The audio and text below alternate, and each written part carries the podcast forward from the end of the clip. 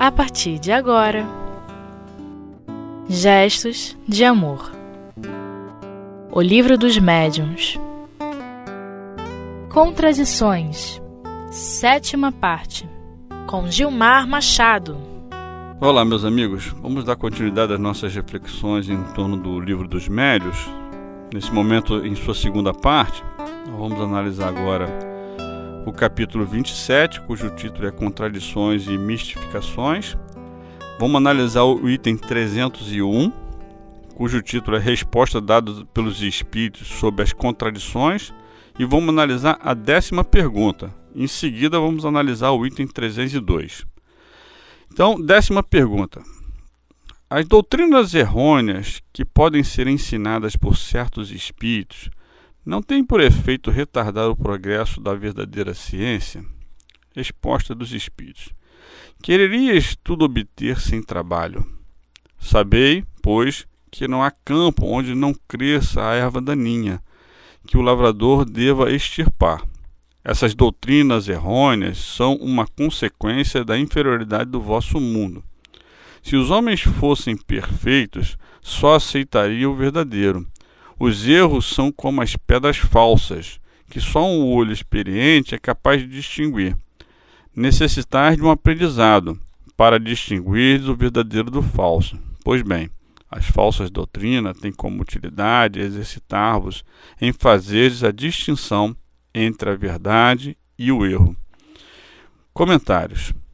Então a gente precisa perceber o seguinte: tudo o que acontece, acontece de acordo com a permissão de Deus. A providência divina, ela é perfeita. E jamais alguém consegue atrapalhar o progresso, a evolução do planeta e a divulgação da verdade. Se algo acontece, sempre vai acontecer com a permissão de Deus. E sempre vai acontecer com um fim útil.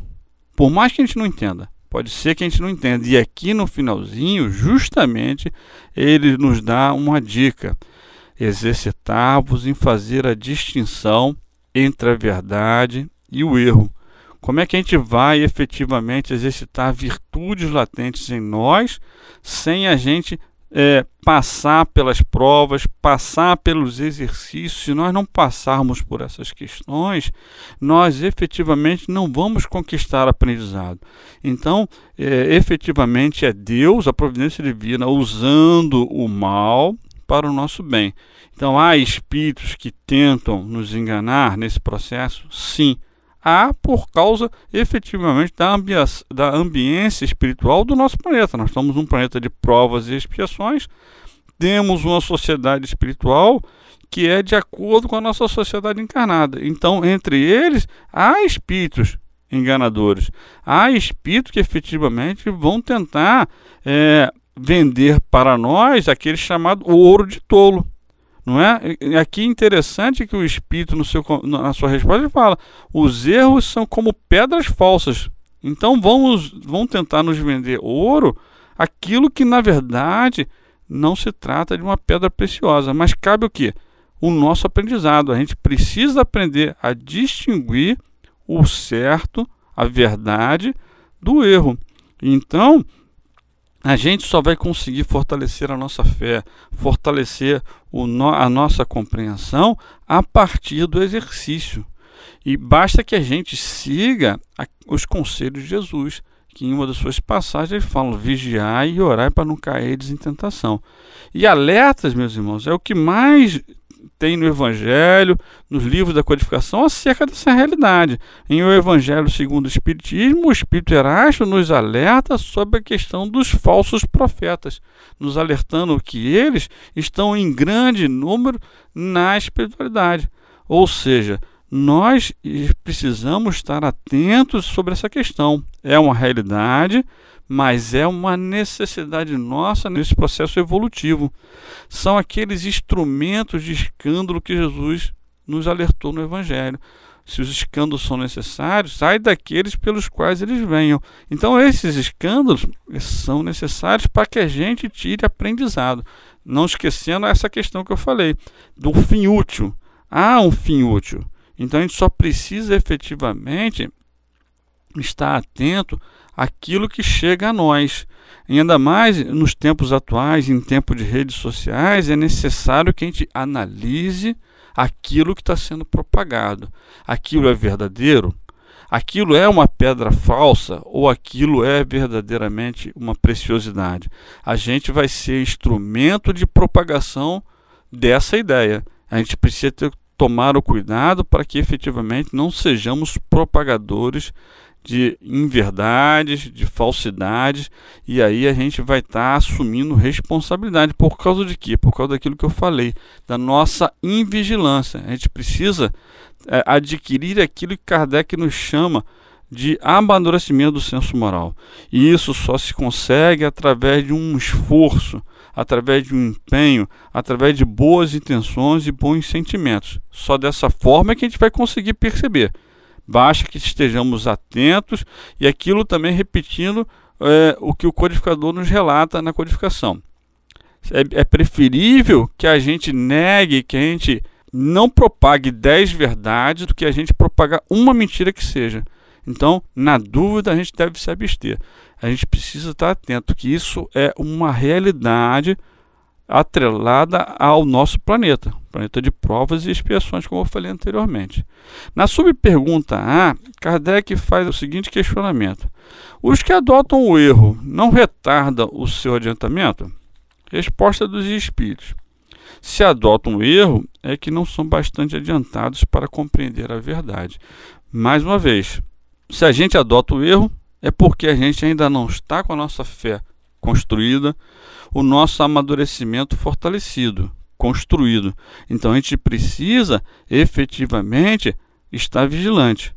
Então, é, é mais uma vez, passamos pela prova, não fomos aprovados, adotamos ideias errôneas, mas Deus, em sua finita misericórdia, vai sempre nos dar a oportunidade de revisarmos os nossos conceitos. Basta que a gente entenda, basta que a gente perceba o nosso erro, tente corrigi-lo sempre dentro das possibilidades de cada um, mas é uma realidade que a gente precisa perceber. A erraticidade está próxima de nós. O mundo espiritual nos rodeia. Nós somos rodeados por uma nuvem de testemunhas, como Paulo fala em uma das suas epístolas. E nessa nuvem de testemunha, nós teremos benfeitores, sim, a nos orientarem, a nos ajudarem, a nos inspirarem, mas a gente precisa estar atento para a outra classe de espíritos que ainda existe entre nós. É uma realidade que a gente precisa estar atento. E tentarão efetivamente combater o bem, tentarão implantar novas ideias, mas ideias contrárias aos, aos ensinos do Cristo. Tentarão alimentar é, os, nossos, os nossos pensamentos pequenos, os nossos maus pendores. Por quê? Porque efetivamente é da natureza deles. E eles se comprazem nesse processo. E a gente precisa efetivamente estar vigilante. O estudo contínuo. Por isso a leitura do Evangelho segundo o Espiritismo, o estudo da codificação, a reflexão, a frequência à casa espírita vão fazer com que cada vez mais nós tenhamos companhias ao nosso lado que irão nos fortalecer nesse conceito. Porque a gente precisa de ter companhia para nos ajudar nesse processo. E aí chama a atenção da importância do estudo do Evangelho no lar o estudo do Evangelho vai nos trazer reflexões importantes nesse processo de amadurecimento, mas também irão fazer com que nós nos fortaleçamos espiritualmente. Companhias serão trazidas para nossa, ao nosso redor e espíritos serão, se sentirão fortalecidos para poder nos ajudar, porque é importante também que nesse processo nós façamos a nossa parte nós precisamos efetivamente nos fortalecer espiritualmente, para que eles possam fazer a parte deles. Eles não farão a nossa parte. Então precisa, é necessário que nós sejamos disciplinados, que nós sejamos esforçados nesse processo da aquisição desse amadurecimento, até que em algum momento e algum dia em nossas existências esses espíritos perceberem que não terão êxito no objetivo de tentar nos enganar. Então, é um estudo diário, é um esforço contínuo de cada um de nós nesse processo evolutivo. Nós vamos fazer uma pequena pausa, meu irmão, voltamos em seguida para darmos continuidade aos nossos estudos.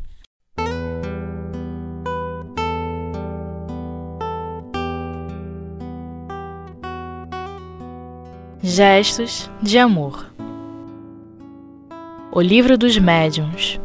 Então, meus amigos, retornando aos nossos estudos, vamos agora analisar a questão 302, cujo título é Mensagem do Espírito de Verdade e uma nota de Kardec. Questão 302. À espera de que a unidade se faça, cada um acredita ter consigo a verdade e sustenta ser o único a ter razão. Ilusão que os espíritos enganadores não deixam de entreter. Para formar um julgamento, em que o homem imparcial e desinteressado pode basear-se? Resposta do Espírito de Verdade. A luz mais pura não é obscurecida por qualquer nuvem. O diamante sem mácula é o que tem mais valor. Julgai, portanto, os espíritos pela pureza dos seus ensinos. A unidade se fará do lado em que o bem jamais tenha sido misturado ao mal. É deste lado que os homens se ligarão pela força das coisas, pois considerarão que aí está a verdade. Notai, além disso, que os princípios fundamentais são por toda parte os mesmos e devem vos unir numa ideia comum: o amor de Deus e a prática do bem. Qualquer que seja o modo de progressão que se suponha para as almas, o objetivo final é o mesmo e o meio de atingi-lo também é o mesmo: fazer o bem. Ora, não há duas maneiras de fazê-lo. Se dissidências capitais surgem quanto ao princípio mesmo da doutrina, tendes uma regra certa para apreciá-las. Esta regra é: a melhor doutrina é a que melhor satisfaz o coração e a razão, e que possui mais elementos para conduzir os homens ao bem. Eu vos afirmo essa é que prevalecerá. O Espírito de Verdade. Então a gente precisa analisar algumas questões muito interessantes. Primeiro, o finalzinho da pergunta de Kardec, que ele fala, ressalta uma questão importante, que ele fala o seguinte: o homem imparcial e desinteressado, ou seja, para que a gente consiga efetivamente perceber aonde está a verdade, aonde está a melhor doutrina, a gente precisa analisar a coisa com imparcialidade e desinteresse. Porque aquilo que eu falei anteriormente, nós, nós estamos ainda rodeados por espíritos que desejam propagar falsas ideias. Se eu não analisar uma, uma, uma ideia com desinteresse, certamente eu vou optar pela ideia que mais satisfaz os meus interesses. Eu não vou ter a imparcialidade e, consequentemente, eu vou me deixar ser enganado por esses espíritos, que muitas das vezes têm a capacidade, a inteligência de perceber os meus pontos fracos. E aí, ao alimentarem esses pontos fracos, eles farão com que eu acabe abraçando aquela ideia. Por quê? Porque ela é mais cômoda para mim. Ela me diz que o que eu faço é verdade, o que eu faço está certo, e eu não estou sendo imparcial aquilo que Kardec efetivamente está nos chamando a atenção logo no início. O Espírito de Verdade continua falando coisas importantíssimas. É, julgai os espíritos pela pureza dos seus ensinos. E isso é interessante que isso vem justamente ao encontro do que João Evangelista nos relata em, em sua epístola. Ele nos alerta lá, na sua primeira epístola: Não acrediteis em todos os espíritos. Vede primeiro se os espíritos são de Deus. Então, justamente, perceba, analise e verifique efetivamente o conteúdo daquilo que está sendo propagado. Aquilo que o Espírito de Verdade aqui continua dizendo. Não há duas maneiras de fazer o bem, só uma maneira. O que está sendo é, propagado ali? Há algum conteúdo de preconceito por trás daquele, daqueles ensinos? Há algum conteúdo de intolerância? ou há fraternidade, há amor ao próximo, há, de, há, há respe, há respeito à liberdade dos nossos irmãos? Alguma coisa está sendo imposta ali? A, o Espírito benfeitor, um Espírito vindo de Deus, como, como o João Evangelista nos alerta em sua epístola, ele não impõe nada. Ele aconselha, ele recomenda, ele só nos indica caminhos para a nossa felicidade, mas respeita o chamado livre-arbítrio de cada um de nós.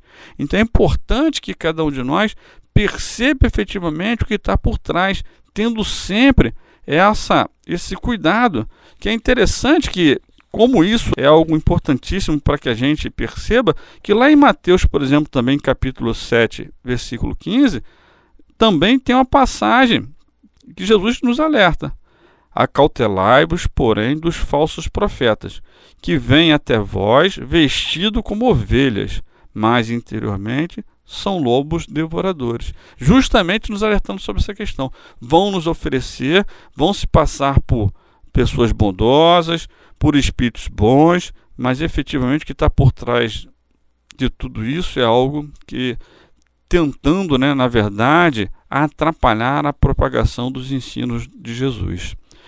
Kardec, em sua nota, também fala sobre questões muito importantes, principalmente sobre as questões das contradições. Diz assim Kardec: As contradições que se apresentam nas comunicações espíritas podem derivar das seguintes causas: da ignorância de certos espíritos, da mistificação dos espíritos inferiores, que por malícia ou maldade dizem o contrário daquilo que foi dito em outra parte pelo espírito cujo nome eles usurpam da vontade do próprio Espírito, que fala de acordo com os tempos, os lugares e as pessoas, e que pode considerar útil não dizer tudo a todo mundo, da insuficiência da linguagem humana para exprimir as coisas do mundo incorpóreo, da insuficiência dos meios de comunicação, que nem sempre permite ao espírito expressar todo o seu pensamento. Enfim, da interpretação que cada um pode dar de uma palavra ou de uma explicação, conforme suas ideias, seus preconceitos ou ponto de vista, sob o qual ele encare o assunto. Só o estudo, a observação, a experiência e a abnegação, todo o sentimento de amor podem ensinar a distinguir essas diversas nuances. Então, Kardec enumerou uma série de questões aqui importantíssimas. Primeiro, a ignorância do, do espírito, ou seja, o espírito não sabe tudo. E se, se nós não tomarmos cuidado efetivamente, as precauções necessárias, nós vamos ouvir grandes teorias vindo de espíritos simplesmente ignorantes, levianos que estão só desejando brincar conosco. Da mistificação, espírito inferior, ou seja, espírito zombeteiro, espírito que deseja também atrapalhar a propagação da verdade, mas que é interessante, né? Que na continuidade da nota de Kardec ele fala assim, que diz o contrário que o espírito anteriormente falou. Um espírito benfeitor falou uma coisa, aí o espírito inferior usa o nome desse espírito benfeitor para dizer uma coisa contrária ao que o primeiro falou inicialmente. Mas a gente não pode esquecer, isso vai ser feito com a permissão do próprio espírito benfeitor e de Deus para nos testar para testar a nossa vigilância. Então a gente precisa sempre analisar o conteúdo das comunicações. Continuando, da vontade do próprio espírito, que fala de acordo com os tempos. Isso é respeito do plano espiritual para conosco. A gente precisa efetivamente perceber que eles não vão nos agredir. Eles nos respeitam, sabem de nossas limitações intelectuais, nossas limitações morais e não irão é, colocar, fazer colocações que possam ser agressivas a nós. Eles são bons o tempo todo. E outra questão, eles também podem não considerar útil falar coisas para todo mundo. Tem pessoas que não têm condições efetivamente de ter determinadas revelações sobre o plano espiritual. Então também eles medem muitas vezes essa questão. A questão seguinte, Kardec fala da insuficiência da nossa linguagem. Muitas das vezes os espíritos falam isso, que faltam palavras a eles para descrever aquilo que efetivamente é, eles veem aquilo que eles percebem no plano espiritual, então muitas das vezes não há vocabulário, não há expressões para descrever aquilo que acontece, né? No plano espiritual. E aí, e no, no, no, finalmente, ele fala a questão da insuficiência dos meios de comunicação. Né? Muitas das vezes o médio também não tem condições de receber aquela quantidade de informação. E concluindo, a questão dos preconceitos trazidos por nós né, na interpretação que o espírito daquilo que foi trazido pelo espírito. Então, muitas das vezes nós interpretamos aquele conteúdo na nossa maneira de ver, na nossa maneira de pensar e não com a imparcialidade e o desinteresse que Kardec falou na, na, no início da questão, na pergunta 302. Então há uma necessidade, um estudo, um empenho para que a verdade efetivamente chega, chegue a, a, aos diversos cantos do nosso planeta da forma mais pura possível a, a, os ensinos de Jesus precisam ser cada vez mais propagados na sua verdadeira pureza. Agradecemos essa oportunidade, meus irmãos, e até um próximo estudo.